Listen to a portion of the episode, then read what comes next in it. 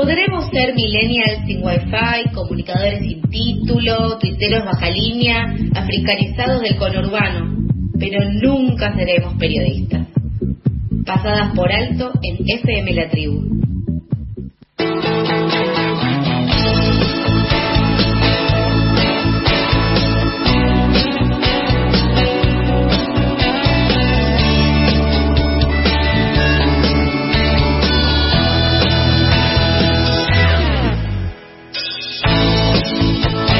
12 horas 9 minutos y con esta música preciosa recibimos a la columna ¿Dónde están los libros? de Dani Méndez. ¿Cómo estás, Dani? ¿Cómo va? ¿Todo bien, Muy bien. Acá mirando la ventana y no sé si hay un día o algún tipo de día ideal para leer, pero creo que si existe, este es uno de ellos.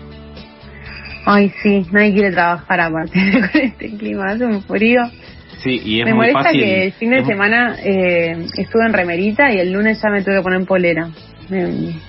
Horrible, son, me son las deprime. cosas de la primavera y también de, bueno, que un poco, no sé cómo lo vivís vos, pero mm, hace que te puedas enfermar más rápido o que de repente tengas eh, distintos vaivenes eh, corporales, ¿no? Porque esto de tener frío, calor, frío, calor, aire acondicionado, calefacción, todo, en algún momento el cuerpo te pasa factura.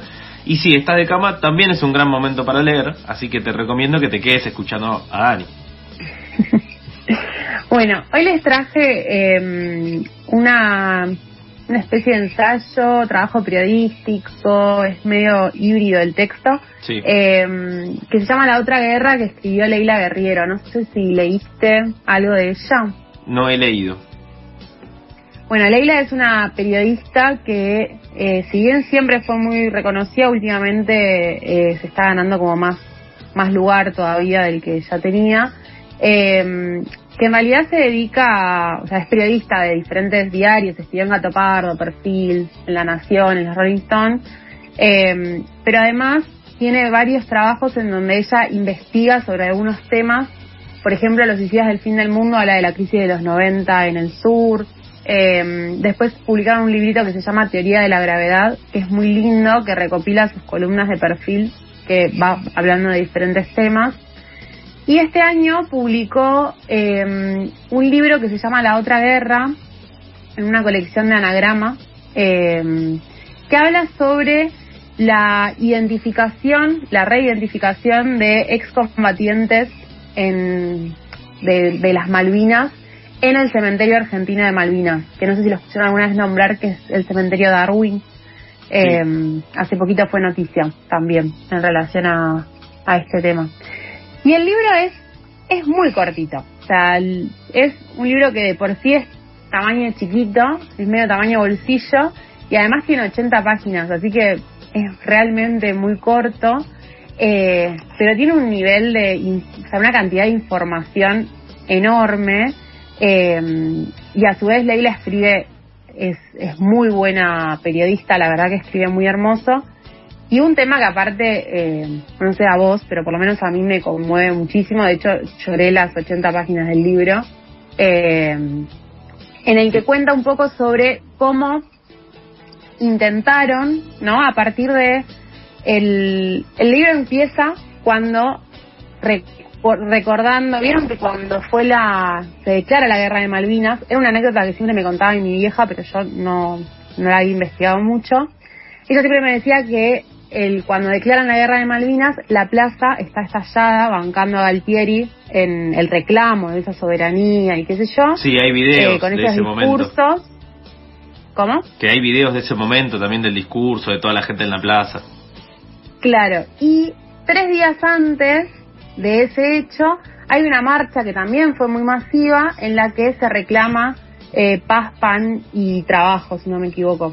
Eh, sí, paz, pan y trabajo, que fue el 30 de marzo la marcha, eh, que también había sido federal, y el 2 de abril esta vuelve a manifestarse casi el doble de gente bancando esta este intento desesperado de la dictadura de seguir en el poder, ¿no? Reclamando la soberanía de Malvinas. Así empieza la historia, ¿no? O sea, el- en realidad la- la- el trabajo de Leila. Y lo que va a contar es que hay un, a mí me pareció muy interesante y me pareció muy loco que no, que no conozcamos este hecho, que es que cuando se termina la guerra, Inglaterra manda a un soldado inglés que se llama Geoffrey Cardoso a identificar a los soldados ingleses que hayan quedado y garantizar la sepultura de ellos. Cuando Geoffrey Cardoso llega al territorio de Malvinas, se encuentra con que hay cuerpos de soldados argentinos que nadie puede hacer absolutamente nada, o sea, nadie los enterró, siguen estando ahí.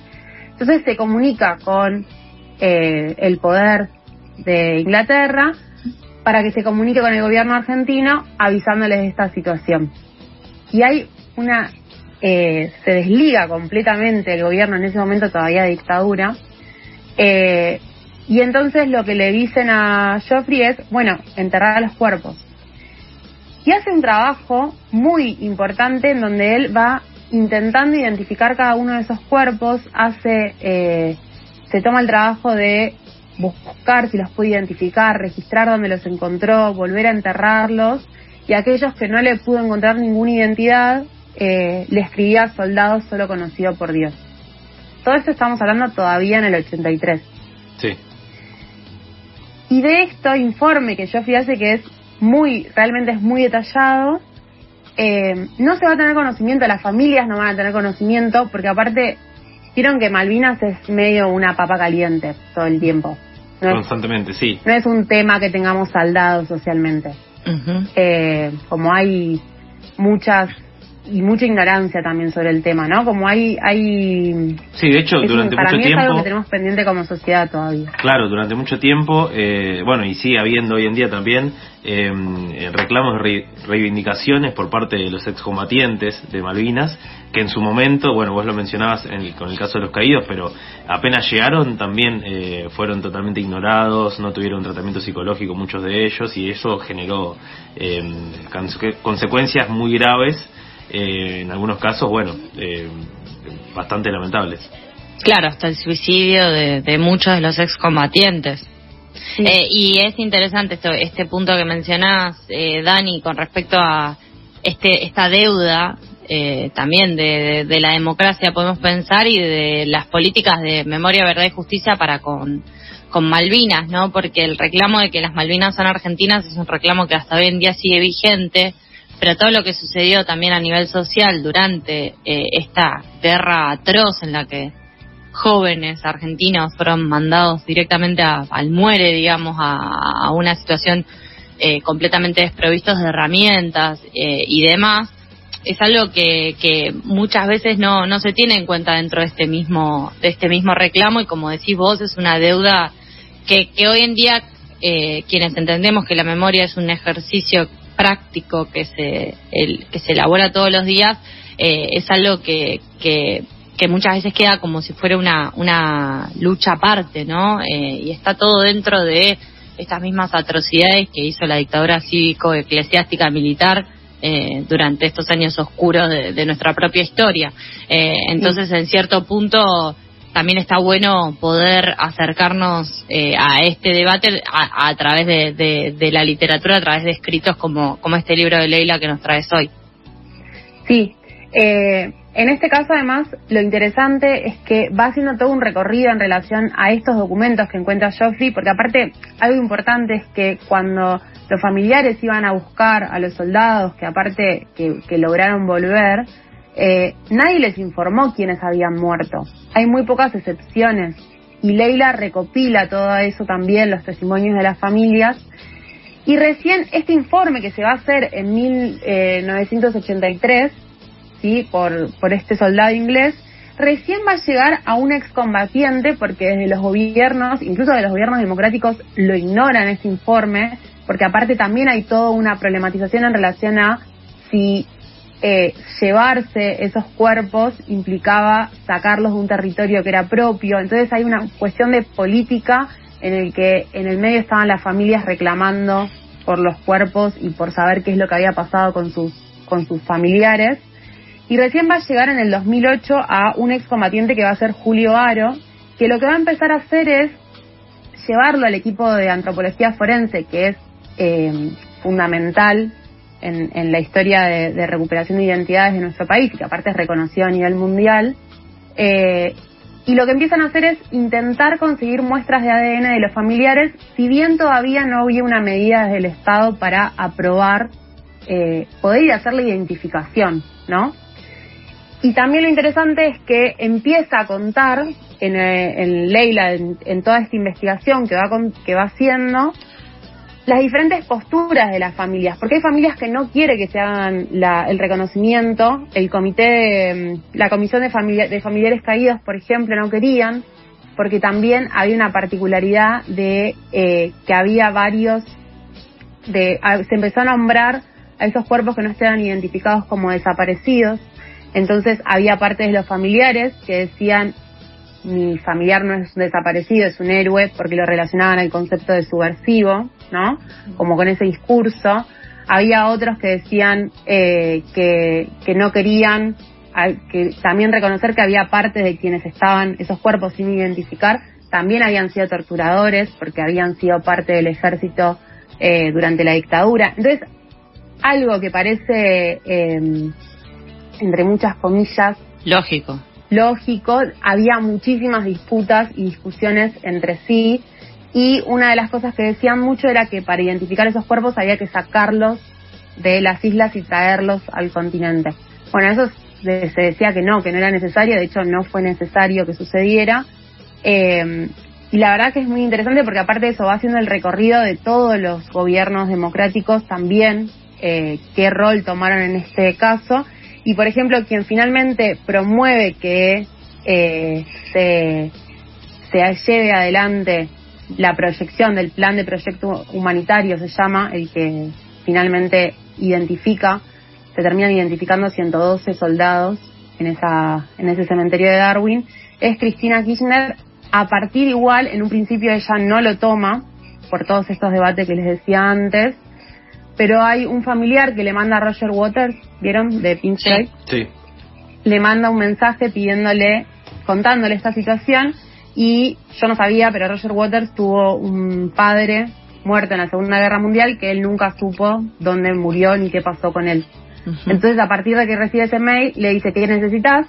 Yo me junto con tu presidenta eh, ahora cuando voy para para la gira, no sé qué. qué ahora, voy, bien. ahora voy me junto con Cristina. ahora 2012 vino. Ahora le digo, le mando eh, Y a partir de eso, Cristina, cuando le, Roger Waters le lleva, le insiste, digamos, porque aparte también iba a haber un costo político de eso, eh, termina confirmando que, que, que, se, que, se, que se avance, digamos, con el plan de proyecto humanitario. Capítulos de la historia eh, argentina que no se pueden creer. No, es que yo lo leía, primero me emocionaba mucho porque contaban las historias de las familiares eh, que son, o sea, el nivel de, bronca que generaba leerlos era, era mucha, eh, y a su vez, esto, como hay cosas que no sabemos, no puede ser que no sepamos, como qué pasó, qué pasó con el cementerio de Darwin, que solamente porque este soldado hizo toda esa investigación, que ni siquiera era argentino, era inglés, pero realmente después el equipo de Argentina eh, de Antropología Forense dice que gracias a ese trabajo pudieron identificar muchísimo más rápido los cuerpos. Un poco de eh, humanidad en una situación completamente enajenada. claro, entendiendo que la guerra ya había finalizado y que más allá de, cualquier contexto de conflicto bélico, eh, hay un montón de cuestiones que hacen efectivamente a los derechos humanos. Sí, es, es muy complejo. Y hace poquito también fue noticia, por eso decía que quizá el cementerio de Darwin lo habían escuchado hace poco, porque el 14 de septiembre, o sea, hace 15 días, eh, la Cruz Roja Internacional identificó otros seis eh, ex soldados, ex combatientes. Eh, así que solamente quedan por identificar, si no me equivoco, menos de 10, eh, que todavía siguen con el nombre de eh, soldado solo conocido por Dios en, en la sepultura. eh, Así que nada, la verdad es que la Leila es muy interesante todo lo que hace siempre y a mí este trabajo me pareció muy, realmente muy zarpado. Eh, aparte también como seguir pensando en las Malvinas, ¿no? Que es algo que realmente tenemos que seguir haciendo. Una herida abierta por completo. Y con la sensibilidad y la las características que también tiene la escritura de Leila Guerrero que Leila Guerriero, que eh, es, es coterránea mía, eso es un dato, es de Junín, por si no lo sabía. eh, y y tiene una sensibilidad de, lo cotidiano muchas veces en, lo que escribe, que también es, está muy bueno eh, leerlo, pero bueno, entiendo que también esto es un trabajo más de, investigación o más periodístico, en, donde va desarrollando eh, esta, esta historia de la otra guerra. Eh, que la verdad que, que, es más que interesante, digamos, porque la pluma ya de Leila llama la atención y que le ponga la lupa sobre, sobre esta temática que, como venimos hablando, es una herida abierta, eh, hace que, que, sea, que sea un libro que lo anotamos nuevamente para, para poder leer y, profundizar en, esta historia que nos cuenta. Sí, también pensaba en, bueno, eh, lo que uno ve en, en la escuela primaria y secundaria sobre guerra de Malvinas y más allá de que obviamente si uno se pone a averiguar o se pone a googlear e investigar va a encontrar eh, más información y distintos detalles pero mm, tal vez la información que está más a mano tiene que ver con un plano más general, un análisis más general de todo lo que fue la guerra y algunos años posteriores, pero no, pocas veces se entra tan en detalle, primero en las historias de cada familia, de cada soldado y de qué pasó con, bueno, el, después de la guerra, digo, la identificación de, de los cuerpos en esos momentos eh, en que la guerra recién había terminado, realmente yo desconocía toda, toda esa historia, toda esa parte de la historia. Y también eh, vale la pena recordar, eh, es un poco de, autobombo, pero digo, hace un tiempo, a en abril, si es que este año que nos está pasando por encima también tuvo un comienzo. En abril recuerdo que hablamos con Eduardo Esteban, Charlie, una nota que pueden volver a escuchar en, en nuestro Spotify, eh, que es el actual director del Museo de Malvinas e Islas del Atlántico Sur, que es un museo que ahora vuelve a abrir, como muchos de los espacios, que es un, eh, es un museo que también está muy bueno, que, que, si no lo conocen puedan eh, ir a, recorrerlo. Está abierto los sábados y los domingos de 14 a 18 y hay que hacer una inscripción previa por la página de museomalvinas.cultura.gov.ar para poder visitarlo y ahí eh, también ver, ver cómo es que está eh, expuesto, bueno, ya sean los mapas, las distintas cuestiones que tienen que ver con, con este reclamo histórico de soberanía, ¿no? Que en muchos sentidos nos define y que nos define también como la identidad de, de nuestro país, ¿no? Porque el reclamo de que las Malvinas son argentinas es algo que, que todavía es necesario de seguir eh, reclamándolo, de seguir nombrándolo, eh, porque no, no está saldado y que incluso también a veces eh, surgen esas noticias medio internacionales de lo que dice el gobierno británico, por ejemplo, al respecto de esto eh, y demás cosas que, que también nada está bueno está bueno saber que existe un lugar en donde esta memoria también se, se ejercita y que es el museo de Malvinas e Islas del Atlántico Sur eh, que justamente versa por la paz la memoria y la soberanía de nuestro país Sí, la verdad es esa. Eh, a mí me sorprendió mucho el libro de Leila porque esto que cuenta otra parte de la historia eh, y nada, la verdad es, es algo que tenemos que seguir pensando. Yo creo que Malvinas lo entendí, que creo que todavía no lo termino de entender, pero lo termino, como me pude hacer más una idea hace tres, cuatro años, no mucho más. Eh, por eso digo que si bien en alguna escuela vemos algunas cosas, me parece que todavía sigue sin estar saldado en muchos sentidos. Y después, si quieren buscar un poco más sobre este hecho en particular, en el programa de mm, TV pública que se llama Cada Noche, del 29 de el 5, eh, publicaron, está subido a YouTube, hay una entrevista que le hacen a Aro, que es este excombatiente argentino que se pone en contacto allá en Inglaterra con Geoffrey Cardoso, que aparte fue casualidad, en eso no estaba esperado. Geoffrey Cardoso dice, yo esto ya lo entregué hace un montón, ¿cómo es que no se enteraron? Eh, y por este excombatiente que se cruzan en ese lugar, eh, finalmente llega toda esa información al resto de las familias. Así que la verdad es que está re buena la entrevista y ellos van contando un poco, complementa de alguna manera también el libro de, Leila. Y Así que les recomiendo esa, La otra guerra de Leila Guerriero. Otra recomendación también para esto, que hemos hablado en algunas oportunidades, no sé si vos, Dani, lo viste, Campo Minado, esta obra de Lola Arias, que justamente reúne a veteranos argentinos e ingleses eh, de la guerra de Malvinas para poder pensar de nuevo lo que queda eh, y lo que pudieron también resignificar sobre esto, en este caso estos veteranos, eh, la verdad que es una obra que, está buenísima, también tiene un libro y que creo que también se puede ver eh, en video. Me parece que la bajaron. ah, está en un momento la volvieron a subir con las entradas en pandemia y me parece que la bajaron. Igual hay que estar atento porque cada tanto vuelven a, bueno, a aparecer en, escena, vuelven a hacer la obra y ayuda también mucho a entender, eh, junto con, con esto que esta recomendación que nos traes de Leila, eh, un poco entender que digo, ver la mirada de, de, los ingleses o algunos integrantes ingleses en, en, toda esta historia también ayuda a reconstruir nuestra propia historia con respecto a la guerra. Y salir de grietas.